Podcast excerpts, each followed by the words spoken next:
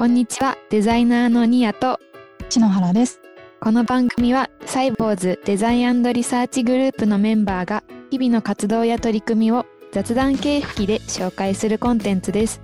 デザインリサーチアクセシビリティを軸にサイボウズデザインリサーチグループの今をお届けしつつメンバーの人柄やチームの雰囲気をお伝えします。今回はデザイナーリサーチャーから PM になったお話というテーマですキントーンデザイナーの戸田さんと UX リサーチャーのゆうたさんにお話を聞いていきたいと思います。皆さんよろしくお願いいたします。よろしくお願いします。お願いします。はいそれでは簡単に自己紹介からお願いします。まずはゆうたさんお願いします。はい。えっ、ー、とデザインリサーチグループで UX リサーチャーとあとキントーンのプロダクトマネージャーを兼務しています。ゆうたです。入社、えー、5年目かな？2016年に入社して中途入社になります。よろしくお願いします。よろしくお願いします。ありがとうございます。次に、戸田さん、お願いします。はい、えー、戸田と申します。えー、っと、キントーンというプロダクトのデザイナーをやっています。えー、っと、ゆうたさんと同じ年に入社したので、僕もちょうど5年目です。えー、っと、そんな感じです。はい、よろしくお願いします。ありがとうございます。とそれでは早速最初のトピックにいきたいと思います。はい。と最初のトピックはですね、PM とは何ですかっていうことと、どんな仕事をしているのかという内容です。と PM、まず、えっと、サイボーズの中での PM についてお伺いしたいんですけど、ゆうたさん、どういったあ、はいはい。はい。サイボーズの PM ですね。PM、そうです。サイボーズの PM についてです。で僕は PM や兼務し始めたのはちょうど1年前ぐらいなので、まあ、この1年、うん、あの、サイボーズの PM ゲームしながら、あの分かったこととかちょっとお伝えしていきます。で、サイボーズの PM っていうのは、まず大きく役割としては、まあ、開発計画を作るっていうところがあって、はい。まあ、それはこの3ヶ月、半年、1年、数年、まあ、どういう機能を作っていくかとか、どういう製品をどういう方向性にするかっていう、まあ、そういう戦略を立てるような部分ですね。まあ、そういう開発計画を作るっていうのが PM、プロダクトマネージャーの役割の一つです。はい、で、もう一つは、まあ、その開発の計画にのっとって、えー、じゃあ実際に機能をどう作っていくかとか、はい、どう実装していくとか、どう実現していくかとか、まあ、その作るところですね。うん、その両方、企画するところと作るところっていうところ、まあ、その両方がプロダクトマネージャーの役割かなというふうに思います。うんうん、その PM ってあれですよね、あの複数人、全部で、キントーンだとな今何人ですか？キントーンだと PM は今4人います。でその PM の中で、まあ、ディスカッションとかをしたりだとかも普段するっていうそうですね。感じですよね。まあ、PM の中で、あのー、情報共有が常に行われているので、まあ、あとは定例とか普通にミーティングがすぐフラッと開かれるので、うんまあ、そこで、うん。はい、開発計画も製品の企画も話し合われてますね、はい。ありがとうございます。とじゃあ実際にあの戸田さんにお聞きしたいんですけど PM ではどんな仕事をしているのか、さっきは製品の企画とか開発計画っていうふうにお伺いしたんですけど、具体的にはどういった仕事をしていますか？そうですね。僕は、えっと、PM と議論しながら、そのバックログ、製品、まあ、何新しい機能を作るかとか、改善するかっていうのを考えるっていうのをやってるんですけど、はい、まあ、すごく、なんだろう。例えば何か新しい機能を作るときに、まあ、実際のこの機能ってユーザーにどう使われているんだろうっていうところを調べるところから始めたりとか、はいあとは、まあ、ユーザーだけじゃなくて、そのパートナーさんはどういうふうにこの機能を紹介してるんだろうね、うん、とか、まあ、ものすごく幅広いこう情報を集めたりとか、見たりしながら、まあ、こういうことを、こういう新しい機能を作ったらいいかな、こう改善したらいいかなっていうのをこう話し合ったりしている感じですね。ゆうたさんはどういった仕事を具体的にはしていますか？そうですね。さっき ちょっと冒頭でお話しした開発計画を作るっていうところもそうだし、まあ、主には日常的にはそのどんな機能を作るか、はい、実際どういう実装していくかっていうところ、どういう仕様にしていくかっていうところを、まあ、日々決めていく感じですね。はい、で、そのためには、まあ、さっきトレさんも言ったように、あのインプット、うん、ユーザーさんが今どういうことに困っているのかとか、はい、どういうふうに本当は使いたいのかとか、まあ、そういうインプットと、うん、えー、アウトプットと、まあ、それをずっと繰り返しているようなイメージですね。すごい結構大掛かりな仕事なんだなっていうふうに個人的には 日頃感じてます。次のトピックに移っていきたいなって思うんですけど、となぜそのそれぞれ2人はデザイナーだったりリサーチャーだったりは今までしたと思うんですけど PM になろうっていうふうに思ったんですか？ゆうたさんお願いします。そうですね。僕はもともと、まあ、UX リサーチャーで、えー中途で入社する前も、まあ、そういうリサーチとか UX デザインとかをやっていたんですけど、とやっぱりユーザーさん、本当にユーザーに自分がこれがいいと思ったものが届いているのかどうかとか、うん。人に届けたいっていう思いはすごく前々から強くて、はい。で、リサーチしてこういうのがいいですよっていう提案するだけじゃなくて、本当に届けるところまでやりたいなと思っていたので、まあ、そういう意味でプロダクトマネージャーっていう職には、キャリアについては前々から興味ありました。うんうんで、まあ、リサーチやってる時も、あの、プロダクトマネージャーと PM と普段議論はしていたので、はい。まあ、そばで見ていて、まあ、こういう仕事のいいなというか興味があったので、はいチャレンジしてみようと思って、この1年やってる感じです。なるほど。こう、あれなんですね、実効的な、もっと、なんだろうな、うん遠い距離じゃなくて、ユーザーに近づくじゃないですけど、っそうですね。ていあう部分。うん本当に作るっていうところ、はい今までは調べるとか、うんうんあのー提案するみたいなところがメインだと、本当に作る、実現するっていうところに近づいたいな、うんうん近づきたいなと思って、まあ、よりいいプロダクトを作りたいなと思って、はい、今はやってます。その流れに、こう、あれですよね、関われる方が、なんかこう、製品に一貫性じゃないですけど、うんうん、こう、なんか、ちぐはぐはしづらくなりそうですよね。あの実際にこう PM になってから、ユーザーさんに近くなったなみたいな実感するエピソードとかってあったりします、うん。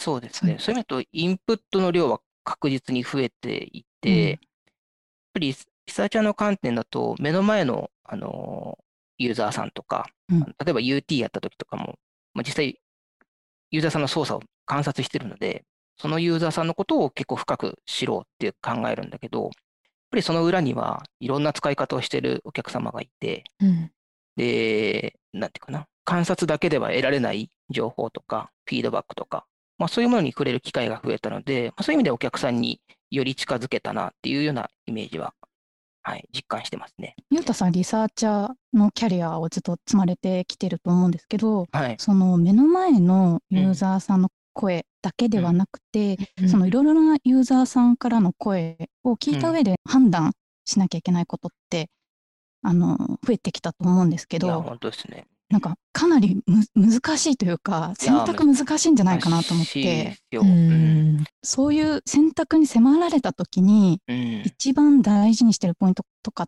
て何かあったりするんですか、すごい難しい。あの 私個人の興味いや、で、そうそうそう。本当はね、だから、そのインプットも増えた分、うんそういろんな要望とか、ユーザーさんのこうしたいっていうのを、本当はね、全部叶えたいとは思うううんんけど、まあそういうわけにはいかずに、そこから、あの、厳選されたものを選んでいく必要があるんですよね。うん。その選ぶみたいなのはその複数にいる PM、うん。まあ、すり合わせながらみたいな感じなんですかね。そうですね。まずは、その、製品のビジョンとか、製品の目指す方向性として合っているかどうか。うん今、重点的に取り組みたいテーマに合っているかどうかっていうのは一つ大きな判断の軸ね。うんうんうんなるほど。あとは、まあ、いろんなやりたいことの中から、あの、コストと、それに見合う価値とのバランスを見ながら、まあ、常にその優先順位を決めてるっていうのも、うん、プロダクトマネージャーの大きな仕事の一つかもしれない。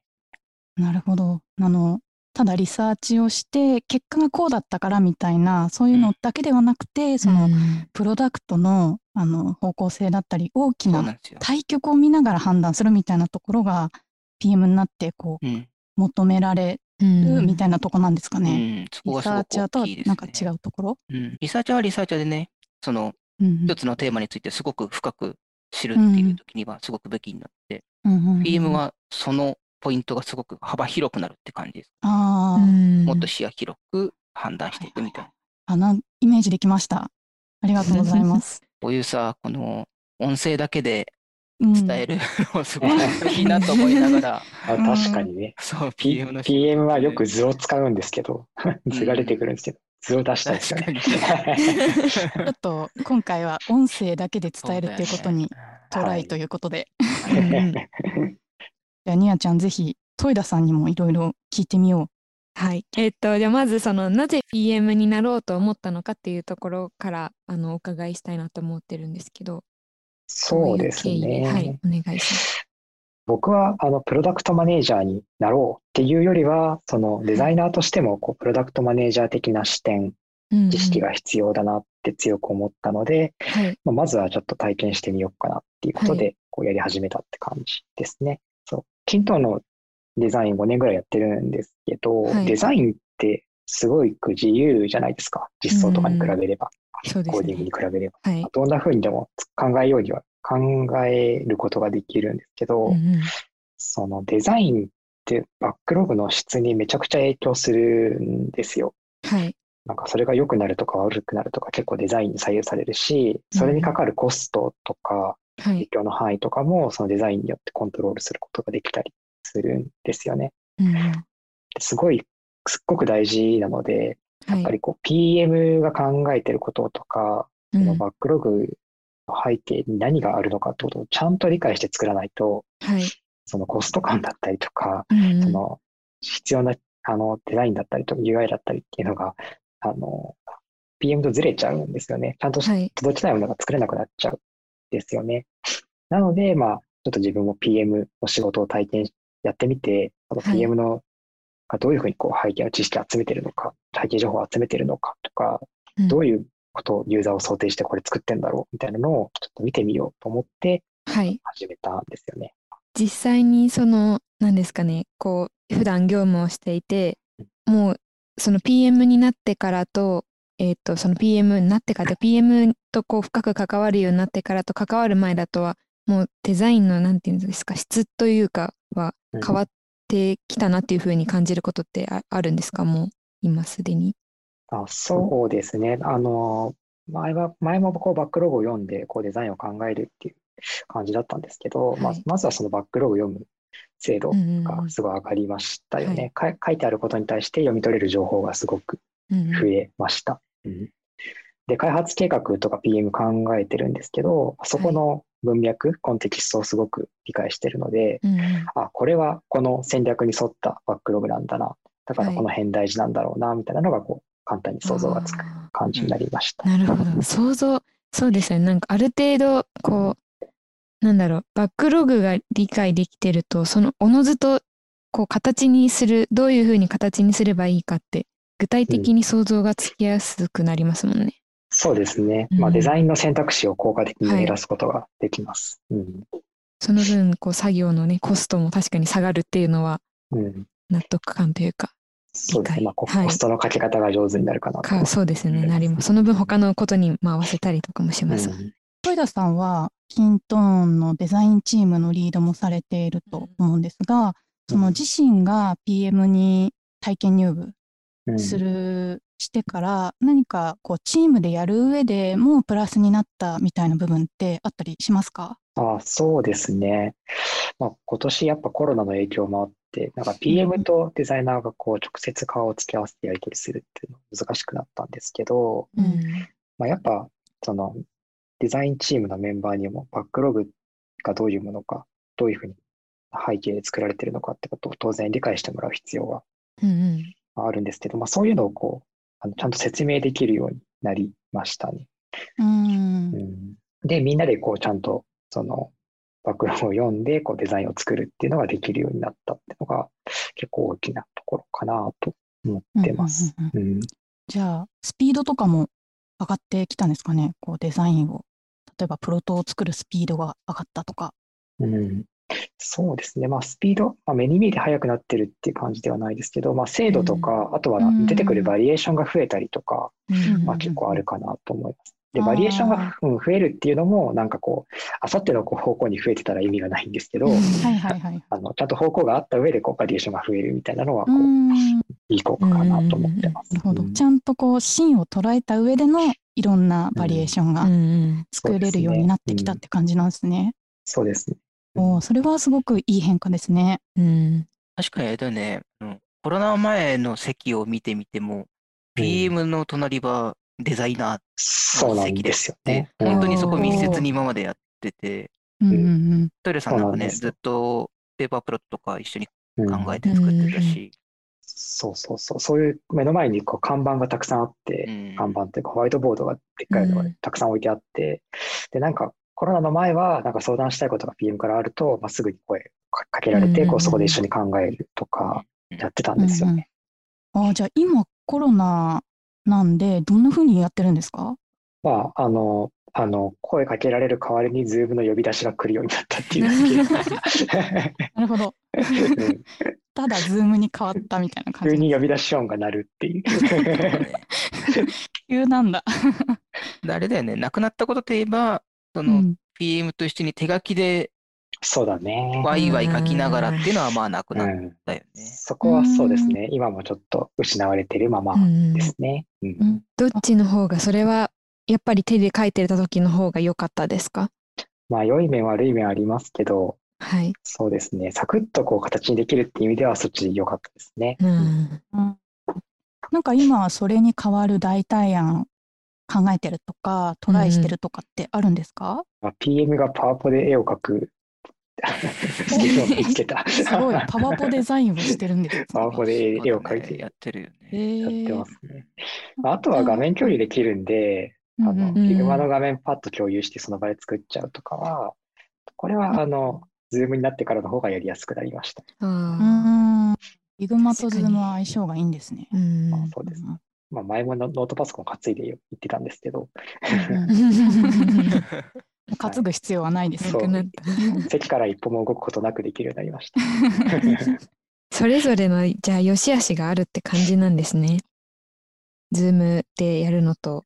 まあ、リアルでどちらにせよ、うん、常に良い方法をあの作りながらやってるその中でできる良い手段を常に見つけてる感じで。うん、いいですね。ね、なんか先進的な感じがしますね。はい、ありがとうございます。では続いて次のトピックに移りたいんですけど、と PM になって変わったことっていう風なテーマで、テーマじゃないトピックでお話しいただきたいなと思っています。これは自分自身のことだったり、チームのことだったりで構わないというか、はい、なんですけど、戸井田さんそこは自分自身のことだったり、チームのことで何か変わったこと、先ほども少し多分お話しされてたと思うんですけど、ありますか？そうですね。さっき喋ったことに加えると、なんだろう。まあでも、なんあの、PM にをやってみるまでとは、その、なんだ、思い描けるユーザーの幅だったりとか、はい。まあ、そういうのがすごく広くなったなと思いますね。P、あの、いろんなデザ、デザインにもいろんな、いろんなトレードオフみたいなのがやっぱり常にあって、まあ、このデザインはすごくエンドユーザーさんには使いやすいけど、みたいな、はい。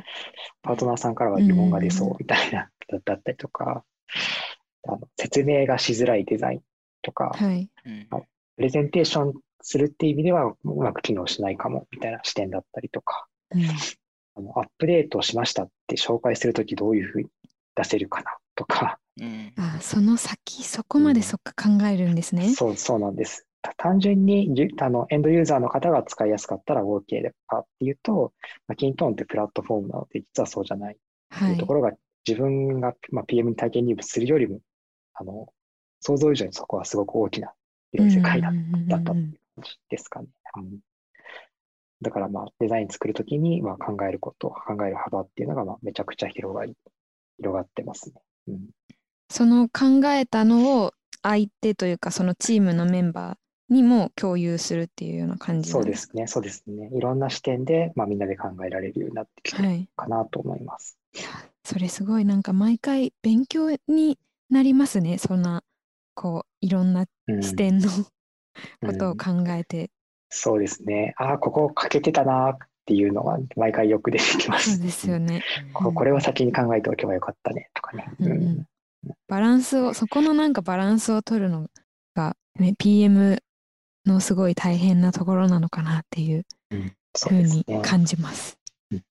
そのアウトプット自体のあの質もやっぱり戸田さん自身も上がったっていうのもそうだと思うんですけどチームのメンバーもこう意図前よりこうなんだろうな PM のことことというか、そのユーザーのことを深く共有できるようになったので、その分さらに良いものが作れるようになったっていうのもうん、ありますか、そうですね。だんだんそうなってきてるかなと思います。うんうんうんありがとうございます。ゆうたさんは PM になって変わったことあそうでりますすかね。はいさっき違うとこでも少し触れたけど、やっぱりリサーチっての目の前のユーザはい。ーに向き合ってるイメージがあって、うんうんうん。で、それはそれですごく良くて、はい。あの実際のリアルなユーザーをちゃんと理解してものを作るってすごい大事なんだけど、はい。まあ、それ以上にやっぱり PM のカバー範囲というか、視野というか、はい。そこには現れてこないユーザーのことをうんうん。ずっと考えているんだなっていうのが一番大きいはい。変化だったなと思っていて、で、まあ、さっきトヨさんも少し言ったけど、何か機能を使いやすくしましたとかではなく、それが表に出たときにどう見られるのか、はい。あのー今月版こういうアップデートがありましたって出したときに、それはお客さんにとってどういうふうにあの捉えられるのかとか、そうはい。いうリリリリース戦略みたいなことを言ったりするんですうけど、んうんうん。まあ、そういうところも考えなきゃいけないんだなっていうところはい。まあ、リサーチやってたら絶対気づかなかったし、うんうん。うんそうですよね。そうですね。そういう意味で、うん、ユーザーのことを考えてたと思ってたけど、はい。この幅が全然変わったっていうのが大きいですね。うん。うん。このリリースをしたうん後に、うん。こうどう見られるかみたいな部分なんですけど、うんうん。えっと、キントーンの製品ってすごく使うユーザーの幅も広いし、そのうん。上司の方だったり、もちろん実際使うエンドユーザーの方もそうですしそうなんパートナー様もはい。そうだと思うんですけど、業界も全然違うじゃないですか。はいはいはい。もう、うん、なので、あのーそのどう見えるかみたいなところを、なんか毎回検証したりしてるんですか？これってパートナーさんだったらこう見えるよねとか、例えば上司の人だったらこう見えるかもとか、なんかそういう議論とかをしてるんですか、そうですね。してるんです。それを。毎月5、6個ぐらいアップデートの数としてはあったりするんですけど、うんうん。これはエンドユーザー向けなのか、これは管理者向けなのか、これは開発者向けなのかっていうのをちゃんと分けるようにしていって、そのバランスが毎月毎月、あの、どっかに偏りすぎてなかったりだとか、そういうバランスを結構考えてますね。そうすると、毎月毎月アップデートがあったときに、あ、自分に関するアップデートが少しでも入ってるとか、うん今日は全く、今月は全くなかったなって言ったら、その、あの、ね、サースで毎月お金を払っていただく時のワクワクってなくなっていくので、うん確かに。ちゃんとそういう毎月毎月魅力的なアップデートができるようにっていうのは、すごく戦略としては考えてますね。いや、うんそれそうですよね。なんか、アップデート、その全然、ちょっと話ずれますけど、うん。あつ森とかもそうですもん。アップデート今回、これ来るんだみたいな、はいはいはい。あのど、なんかワクワク感みたいなのって、うん本当になんかうん大事だなっていうのは、すごい、最近すごい感じます。そうなんですよ。うんまあそう、消費者 C 向けとかね、それはすごい顕著だと思うんだけど、業務向け、B 向けでもそういううん。毎月の魅力的なアップデートっていうのは、イントネはやっていきたいなと思っていて、はいうんそういうのを結構緻密に考えたりしてま継続的に使ってもらうっていう戦略の一つになりますもんね。す。そうそう。うんそうですね。えーなんかその誰向けみたいなものは、そのバックログを立てる段階でも決めちゃうんですか？それとも、なんか作った後に検検証というかしてるんですか、もうまあ、基本的にはどういう機能を作りたいとか、どういうバックログっていう段階で、ある程度ターゲットは決まってくるし、バックログに。にはユーザーストーリーって言って、うん誰々が、あのーこういう時にえー喜ぶものとか、うんうんまあ、そういうのがストーリーとして書かれているので、まあ、そこである程度ターゲットは決まってるよね。うんうーんそうですね。えー、面白いですね。なんかそのプラットフォームをやっぱりデザインする企業ならではのところなのかなってちょっと聞いてて思いました。その、全方向でいろんな方のことを考えつつ、その機能を作っていくみたいなところ。大変だけど、めっちゃやりがいありそうですね。面そうですね白いと思った。そうですね。だその分インプットのね、今まで全く知らない世界のことをどんどん。ん知らないといけないから。うんうんうんうん。じゃ結構、あの、インプットするとき、毎回こう、驚きというか、新しい発見があったりする感じなんですか？うん、うんそうですね。まだまだ知らないこといっぱいあるあると思う。その、あー中の業界的にっていうのもそうだし、うんその日本以外に海外の話とかも含めたので、ああ、なるほど。海外のもそうですよね。世の中の潮流とかね。うんうんうんうん。うわなんかすごいなるほどな。ワクワクしますね。まだまだ知ることいっぱいって。ねえなんかこう未踏の地をうん。常にこう先陣切って歩く人たちみたいなはなんかそんな感じしが、ますよね話聞いててうん感じました。すごい。いやーありがとうございます。では、最後のトピックに移らせていただきますと、今後、そう今までこういろいろお話ししていただいたと思うんですけど、今後どういうふうにこうやっていきたいかとか、やりたいこととかって具体的にもうあったりするんですかね？戸田さん、お願いします。あそうですね。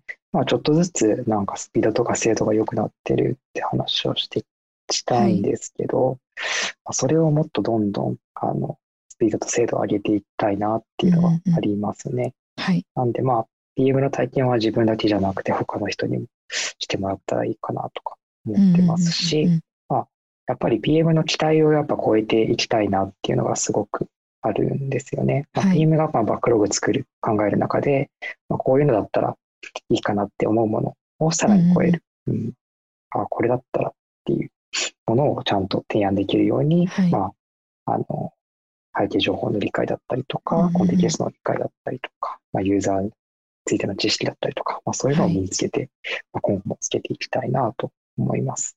で、まあ、PM、まあ、先陣切ってって話してますけど、うんうんやっぱりやり方をどんどん進化させているんですよね。うんうん。うんコロナになってからもね、めちゃくちゃ変わりましたけど、1年で。